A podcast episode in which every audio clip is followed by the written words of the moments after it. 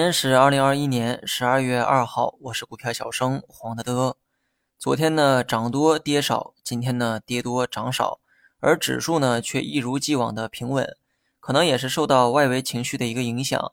虽然 A 股啊整体呢表现比较平稳，但热点的强度明显减弱，没有哪个板块可以持续占领涨幅榜的高地。昨天晚上呢美股啊又开始玩跳水，道指跌了百分之一点三四，纳指跌了一点八三。另外，最近的港股呢，也是跌跌不休的一个状态。老股民呢都知道，港股的基本面啊跟着内地走，而资金或者说是情绪面则跟着海外走。很多内地企业都在港股上市，经过多年的一个积累，内地互联网大厂已经坐稳了港股的权重宝座。这些互联网龙头的走向也决定了港股的风向。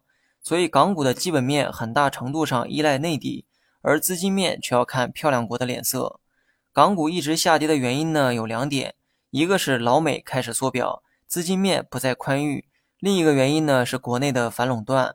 所以互联网企业的这个股价呀一直在跌，同时呢也影响了港股的走势。这几年港股的表现呢可能是全世界倒数，不过这也让它的估值优势啊非常明显。经过两年的放水，很多海外股市的估值呢都处在高位，相比之下，A 股的安全边际比较高。那有没有比 A 股更便宜的地方呢？答案可能就是港股。很多机构也开始慢慢的配置港股。某著名基金经理张坤，他的这个持仓当中也默默的多了几只港股。虽然目前呢还没有看到正向收益，但机构的思路总归是专业的。港股有可能成为价值洼地。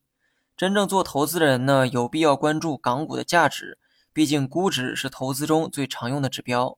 普通人呢，可以通过买基金参与到港股的投资，但是请切记，我说的这些呢，都是针对投资者提出的一个建议，投机客千万不要轻易尝试。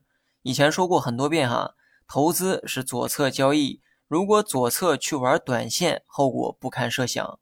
另外，我的股评中如果出现了你听不懂的名词，建议大家先去恶补一下基础知识，绝大多数名词呢，我都在股票教学中讲解过。希望大家呢把基础学扎实，再来搞投资。那么对于大盘的这个观点呢，和之前一样，可以期待一下明年的行情。至于短期走势呢，还是偏向谨慎比较好。忽上忽下可能就是短期的节奏。中线机会继续留意消费和科技。至于短线机会，我估计呢还是在老题材中轮动，也就是军工和新能源。另外，最近医药医疗的跌幅啊比较大，也有人出现了信仰崩塌的一个现象。其实做短线的话，没必要有信仰，也没必要看专业机构的分析，因为真的没有必要。医疗板块的这个弱势呢，除了高估之外，就是受到集采的影响。集采的确会改变部分企业的一个现状，但不会改变整个行业的高景气度。人的生活水平越高，对医疗的需求呢也就越大。加上老龄化逐渐严重，医疗行业的市场需求呢只增不减。目前医疗的这个逻辑啊，跟白酒呢有一点类似，估值偏高，但经过一年的下跌，也得到了一定的缓解。从市场轮动的角度来说，明年可以期待一下估值上调的机会。好了，以上是全部内容，更多精彩你也可以关注我的公众号“股票小生黄德德”。